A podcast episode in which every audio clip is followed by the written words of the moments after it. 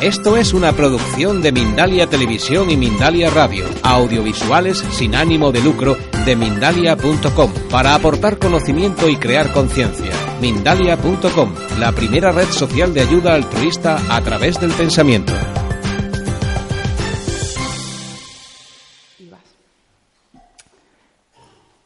Bueno, eh, para los que no me conocéis, pues soy madre de dos parejas de gemelos idénticos.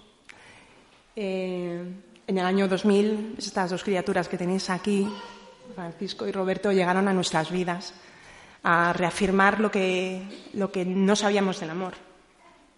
Nosotros entendíamos el amor de una manera especial, de una manera especial, pues como pareja, ¿no? Pero sin duda alguna ellos son los que nos descubrieron lo que era de verdad el amor. Llegaron después de unos meses de, mucho, de mucha tristeza porque yo buscaba un embarazo, tuve una pérdida y después llegaron ellos en el año 2000, entrando el milenio, a revolucionarme completamente. ¿no? Yo tengo en la familia eh, una bisabuela, que bueno, ya no está con nosotros obviamente, que tuvo tres veces gemelos y para mí saber que yo iba a tener gemelos, pues fue una, totalmente una sorpresa porque era, nadie en la familia más había tenido gemelos en cambio yo estaba allí, la única que, que iba a tener gemelos después de mi bisabuela. ¿no? Eh, mis hijos me han enseñado muchas cosas.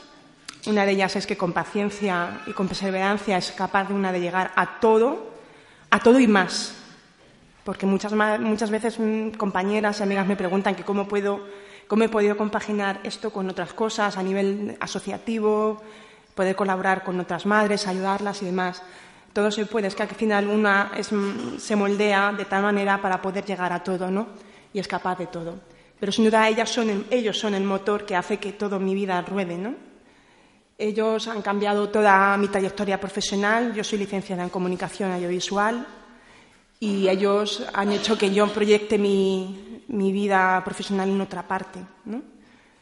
Eh, gracias a la experiencia con la lactancia, con, con, la maternidad con ellos, yo descubrí que podía hacer otra cosa por, mm, por mis hijos y por, y por, otras madres, ¿no? por lo menos para que no vivieran lo mismo que yo viví, una sensación de, abandono informativo, de, de, pérdida a nivel que no sabía cómo, cómo, dirigir todas esas cosas. Viví muchas cosas que, que si hubiera tenido una información, por ejemplo, de un grupo de lactancia, pues no, no había llegado a esos términos. ¿no? Y en cambio fue lo que pasó y dije, esto no puede volver a pasar. No quiero que ninguna madre vuelva a pasar lo que yo he pasado, o por lo menos si puedo mitigar su dolor y puedo ayudarla a que no pase, que no suceda, pues bienvenido será. Sé que es posible si tienes mucha confianza en ti misma y sabes que puedes, y sobre todo si buscas toda la información que puedas disponer, desde el primer minuto en el que sabes que el positivo está ahí, independientemente de si sabes si va a ser gemelos o no van a ser gemelos. Yo estos niños los, eh, los concebí sin saber que eran gemelos y hasta los tres meses no supe que eran dos. en cambio con los otros sabía desde las seis semanas que eran dos. Puedes pasar, por favor. Sin duda alguna, quien me ha acompañado durante todo este tiempo en la maternidad ha sido mi pareja, al que le debo pues mucho más, porque no solamente es el padre de los niños, quien me ha sostenido, quien me ha protegido, que me ha colmado de todo tipo de cuidados para que yo pudiera eh, hacer lo que estaba haciendo, incluso lo extra por otras madres, sino que ha sido una segunda madre, lo puedo decir con, con, con toda seguridad. Es padre, pero una segunda madre, ¿no? Y bueno, desde el minuto uno ha entendido pues, que todas mis dudas, todos mis miedos, él ha sido parte también del miedo, él ha planteado muchas dudas, ha sido parte de las decisiones He tenido que ceder en muchas decisiones porque yo le quiero y él me ama. Y si hay decisiones que tengo que adoptar porque no quiero que sufra y porque, obviamente, algunas veces las cosas que dicen los médicos, pues hay que tenerlas en cuenta, ¿no? Entonces, él ha estado a mi lado siempre y es para mí una persona, pues, un padre ejemplar, ¿no? ¿Puedes pasar? Ellos entonces han venido a cambiar todas mis vidas, además con mucho dolor, porque ellos han sufrido en sus carnes muchas cosas que yo ahora no les puedo, no les puedo devolver. hay muchas cosas que ellos han sufrido que yo no les puedo devolver. Yo no les puedo devolverle la, lactancia que perdieron a los seis meses, ni puedo devolverles la salud en algunas cosas, porque la han perdido por una cosa o por otra. Pero sé que las cosas pasan por algo y el sufrimiento de mis hijos sirven para que haya ahora madres que puedan tener una información fiable para continuar con su maternidad y puedan conseguir sus logros. En el año 2005 eh, buscando una niña, llegaron otros dos. Y se cumplieron las profecías de los ginecólogos de, eh, sabes que si te vuelves a quedar embarazada pueden ser dos y tres, ¿no? Eso no puede ser, si son gemelos idénticos, eso pasa con los mellizos, ¿no? Con los de dos óvulos, ¿no? Pero no con los de un solo óvulo, ¿no? Y me tocó. Y me tocó y volvimos a repetir. Pero ellos ya sabían desde el primer momento que iba a haber uno para cada uno. Y me, me dejó un poco mm, desconcertada, ¿no? ¿Cómo es posible que ellos sepan, cómo ellos intuyen que ahí dentro, sin que aparentemente haya nada, porque ni siquiera se veía el vientre ni nada, pero ellos sabían decían, no, mamá, aquí hay uno para Jorge, eh, uno para Roberto y otro para Francisco, ¿no? Y decían, ya verás que bien no lo vamos a pasar. Pasa, por favor. Eh, sin duda alguna, el nacimiento, eh, ellos vivieron el embarazo de una manera especial porque se integraron muchísimo en el embarazo. Tocaban la, panza. Si antes yo, yo antes me dedicaba el tiempo, mi tiempo libre a, darle caricias a la barriga, a dar la crema, por eso de que miedo a que te salgan las estrías, luego salen porque obviamente es inevitable. Son dos bebés, mucha distensión y es inevitable, ¿no? Y luego eran ellos los que me daban la crema me daban las cremas, tocaban a los hermanos, los eh, cantaban, los gritaban, hacían de todo, ¿no? Eh, el caso es que desde los primeros momentos ellos querían participar de alguna manera, ¿no? Y ellos ma, ¿no te has dado cuenta de que es que tú haces todas las cosas dobles? Y esto no tiene que ser por cualquier cosa, esto tiene que ser por algo. ¿no? Tú, tienes, tú has nacido para, para hacer algo y nosotros hemos nacido por algo. Y ahora tienes dos bebés y estos bebés van a hacer que te hagan el máster vital en lactancia materna de gemelos. O sea, puede que tuviste con nosotros una experiencia no tan buena como la que tú querías, pero nosotros sabemos que mm, vamos a proporcionarte la práctica durante cuatro, más de cuatro años y medio de lactancia materna para que tú puedas reforzar la teoría que no pudiste disfrutar con nosotros. Puedes pasar.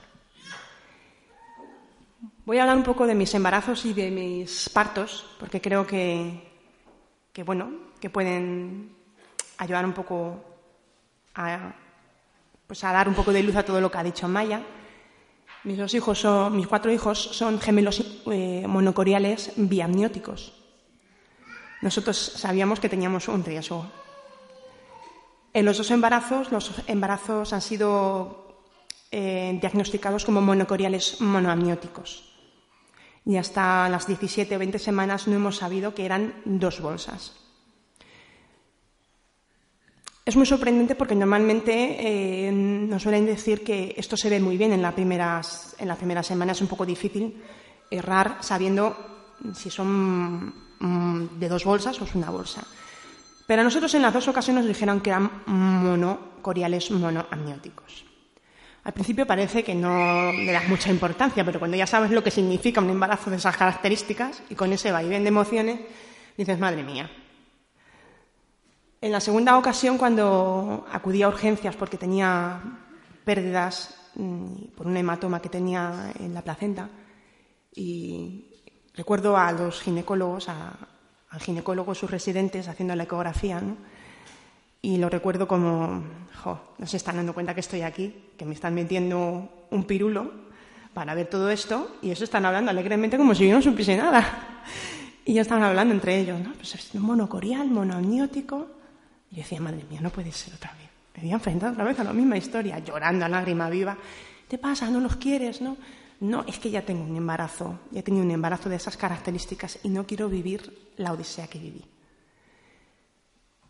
Roberto y Francisco sufrieron durante el embarazo una restricción del crecimiento intrauterino. Parece ser pues, que la placenta no daba, no daba más de sí. Durante el segundo y tercer trimestre estuvimos con un seguimiento bastante intensivo en el hospital para cuidar que todo, que todo fuera bien. hubo una pequeña, pues, un pequeño, una pequeña sorpresa que no nos esperábamos cuando una de las eh, ecografías eh, nos dijeron que podía haber un posible síndrome de transfusión feto-fetal. Eh, y nos lo dijeron alegremente sin explicarnos nada. Yo hubiera deseado que alguien me hubiera explicado qué era aquello que ponían en un papel. Yo sabía algo porque había leído, pero me daba mucho miedo lo que significaba aquello. Aquello significaba que mis hijos podían morir en cualquier momento sin yo darme cuenta. Luego he vivido en carnes propias eh, la muerte por un síndrome de transfusión feto-fetal en una amiga, en una vecina, y, no me quiero poner en la piel de una madre que sufre hasta que no sabe qué va a pasar con estos bebés, ¿no? Luego se confirmó que era simplemente una, pues un bebé más grande y otro bebé más pequeño y ya, y ya está, ¿no? Pero me mantuvieron ingresada durante un mes para controlar a estos bebés hasta que por fin me provocaron un parto. Los dos venían de cabeza, después de haberse movido mucho. Y en el último momento, eh, Francisco se colocó de transversal y, bueno, pues todo hacía pensar que el parto iba a acabar en un parto vaginal o en un parto y luego posiblemente una cesárea. Aquello me asustó mucho, claro, porque dije, me voy a chupar dos partos de dos estos tipos diferentes, vaya su mala suerte, ¿no? Pero luego, por diversas circunstancias, acabó todo en cesárea.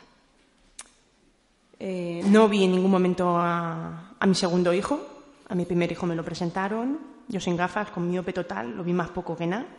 Y el segundo ni lo vi. 24 horas de separación, nadie te pregunta si vas a dar lactancia, toman las decisiones por ti. Y nadie en la planta se acerca a decirte, bueno, pues tiene aquí usted un sacaleches para que se estimule usted el pecho y todas estas cosas. Tuve que preguntar yo. Eh, con los segundos, obviamente, iba mucho más adelantada en las cosas, ¿no? pero volvimos a tener el tema de, de problemática porque como ya tenía una cesárea, no querían hacer un, no, querían, probar un parto vaginal. Estuvimos dándole muchas vueltas al tema, preguntando a cada uno de los diferentes especialistas que nos veían en, en Santa Cristina y luego en el Gregorio Marañón, y ninguno nos decía nada. Pues uno te decía cesárea o el otro te decía no, puede ser si son pequeños y están los de cabeza, puede ser. ¿no? Hasta que ya después de entregar mi plan de parto, que nadie se leyó, Em, me dijeron, bueno, eh, usted puede tomar una prueba de parto, si usted quiere tener un parto vaginal, nosotros le dejamos, pero bajo su responsabilidad. Yo dije, no, bajo mi responsabilidad, ¿no? Si me tengo que someter a una cesárea porque no hay medios y no hay especialistas que sepan atender un parto de esas características, prefiero someterme a una cesárea. Fue un calvario, porque en esa fotografía se veía al personal por detrás y la madre atada y nadie dándote la mano. Y yo lloré para que alguien me diera la mano. Y recuerdo al matrón que salió y ya no volvió. Y yo dije que me quería, que quería que alguien me diera la mano. Y nadie me dio la mano. Yo parí, por decir algo, o me sacaron a mis hijos llorando. Y me los separaron. Y se los llevó el padre y yo me quedé ingresada en la, en la REA durante cuatro horas.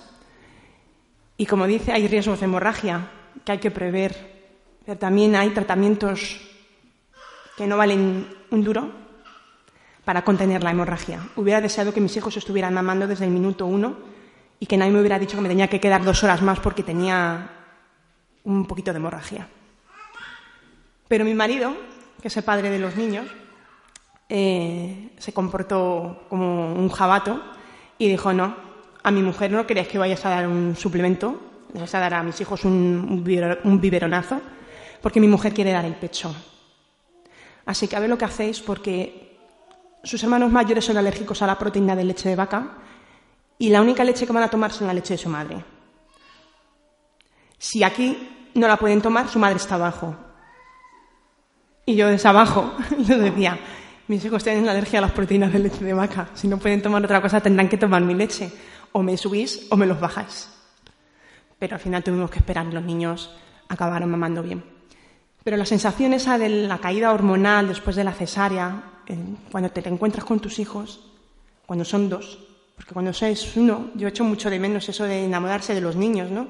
De, la mirada, del cruce de miradas, del, chorro de oxitocina y de la explosión que te embarga, que, cuenta, que, contáis las madres ¿no? cuando, cuando explicáis vuestro parto, porque yo eso no lo viví. No lo disfruté en ningún momento. Y con los otros dos niños que es que volví a la misma situación. Hablo de indiferencia cuando yo vi a mis hijos. Los veí, los vi allí, sí, eran mis hijos, pero yo me esperaba responder de otra manera. Y no vi en mí una emoción como la que me esperaba, ¿no? En cambio, qué diferente habría sido si me hubieran dejado a mis hijos desde el minuto uno, mamando, hemorragia. Hubiera facilitado mucho las cosas, ¿no?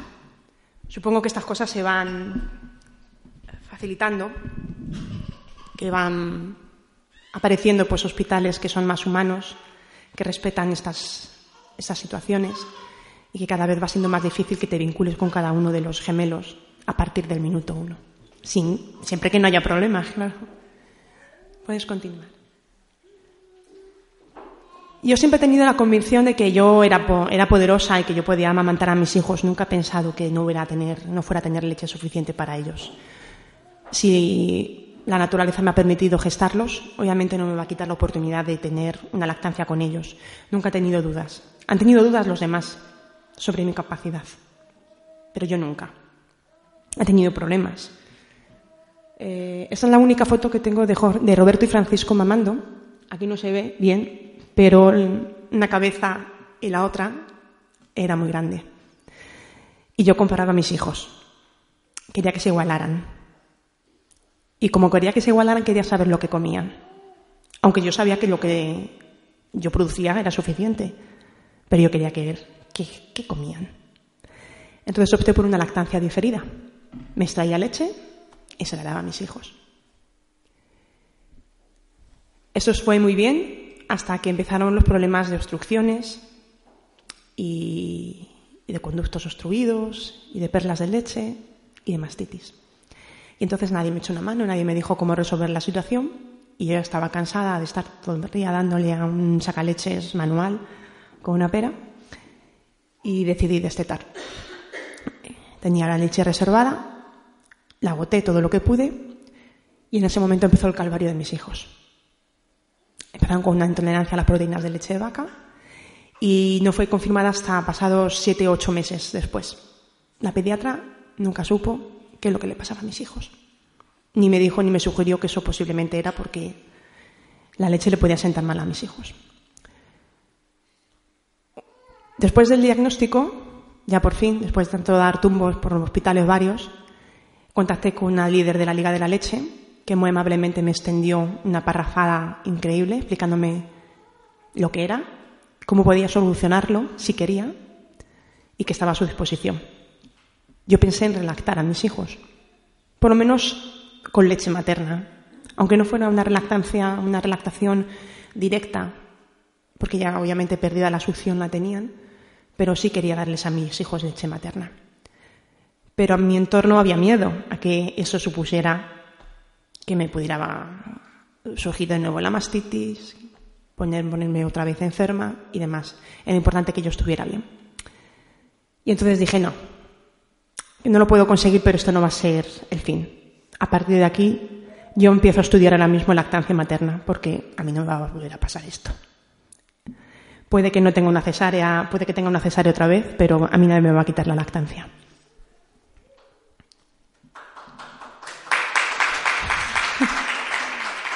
Y así fue. Eh, Jorge y Jesús empezaron cuatro horas después del nacimiento con lactancia materna Estuvimos eh, con el pecho hasta casi los cinco años, faltaban cuatro, cuatro meses para que cumplieran los cinco. Eh, tuvimos problemas, obviamente, pero su lactancia fue directa desde el principio. Dos suplementos o tres que se tomaron nada más cuando en el hospital yo ya no podía más y necesitaba que alguien les diera un suplemento porque yo no podía ir. Ellos mm, tuvieron ictericia patológica por una histoincompatibilidad. Yo soy de un grupo sanguíneo y ellos tenían una, era una cosa rara, no era la histoincompatibilidad normal, ¿no? El caso es que tenían ictericia desde, las primera, desde los primeros momentos y tuvieron que separarlos. Ya sufrí la separación escalonada con los mayores y volvíamos a repetir de nuevo, separados los dos niños. Esto para la madre de gemelos es... Eh, horroroso, porque no sabes cómo dividirte, no sabes cuándo tienes que dejar leche para uno, a quién le das prioridad para darle la teta directa, le llevas leche, cuánta leche tienes que dejar. Con estos me monté un, pollo grande, porque me, hice una ingurgitación tremenda para conseguir proporcionarles la mayor cantidad de leche en, neonatos. Y las enfermeras me decían que por qué me insistía y no me cambiaba de pecho. Digo, ¿por qué no, no cambias al niño de pecho, no? Digo, no, perdona, es que este es el pecho de este y este es el pecho del otro. Y cuando salga le tengo que amamantar al otro. Entonces estoy estimulando este sabiendo lo que estoy haciendo. Luego ya veré cómo lo arreglo. Este va a estar súper eh, con mucha leche y luego lo volveré a reducir. Cuando mi hijo retornó a casa yo tenía leche para trillizos. Tuve que regularla, claro, pero las tetas pesaban como, como vamos, como dos sandías. Fue difícil, pero lo conseguimos, conseguimos regularlo. Luego pasamos una pequeña mastitis, porque uno, bueno, uno, los dos tienen anquiloglosia, pero bueno, no lo, no lo hemos visto hasta más tarde, lo hemos superado a, base de probar, ¿no? De cambiarlos de pecho y demás, pero fueron cuatro años, cuatro años y medio. Yo soy el ejemplo de que se puede amamantar a gemelos, que se puede amamantar de manera diferentes, que no hay una lactancia igual para todas las mujeres, que obviamente las circunstancias nos obligan a tomar determinadas eh, decisiones. Algunas veces es la lactancia diferida, otras veces es la lactancia mixta, eh, independientemente de la cantidad de leche. Yo creo que es importante transmitir a las madres que, que la cantidad de leche no importa, que importa la calidad de la relación que se establece con la lactancia materna y que la poca cantidad que puedas darle a tus hijos de leche materna es valiosa para bebés que nacen pequeños que nacen antes de tiempo, para los que la leche supone pues compensar muchísimos déficits que se producen ahí dentro en el vientre de la madre y que sin duda podemos aprovechar, ¿no? Y se puede hacer de forma muy prolongada, con una relación maravillosa, la relación que establecen entre ellos y la relación que se establece con, con, con la mamá, ¿no? Y con el papá. Porque el papá en la lactancia de gemelos, mm, ya ni os cuento cómo, cómo funciona, ¿no?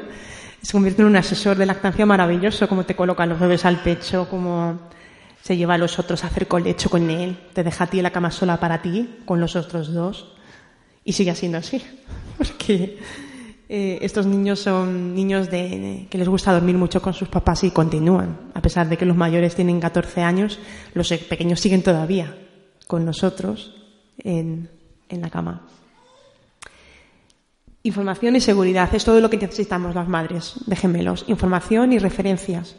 Que las referencias no las den tanto los profesionales como los propios grupos de lactancia. Que sepamos que hay madres que dan el pecho, que la referencia, la norma, no sea siempre el biberón, que sea eh, pues también la lactancia materna y que se pueda ver madres amamantando. A partir de aquí, la crianza pues ha sido maravillosa. Hemos tenido cosas de todo tipo, nos lo hemos pasado pipa, estupendamente bien. Ellos sabían perfectamente que nos lo íbamos a pasar maravillosamente bien.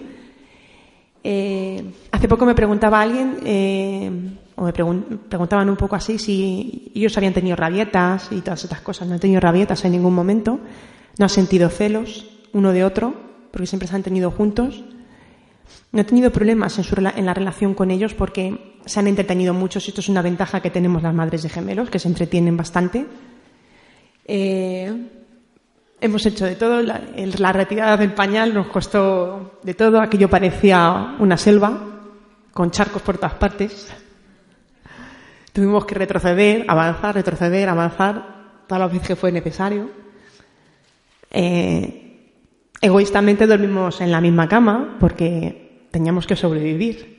Era la única manera de poder llegar a hacer todo, de cuidar a mis hijos mayores y demás. Aunque mi madre estaba conmigo y me ayudaba mucho, el resto del día tenía que estar yo con ellos.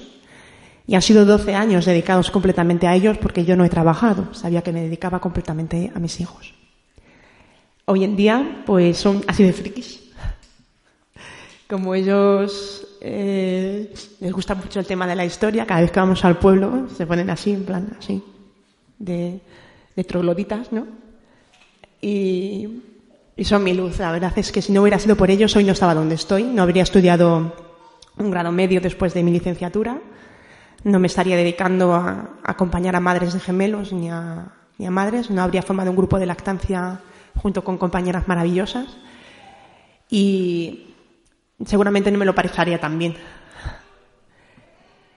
Y bueno, pues esto es todo lo que os puedo contar de mi experiencia, que es maravillosa, que sepáis que, que es totalmente normal, que, que tenemos dos tetas y las tenemos por algo, ¿eh?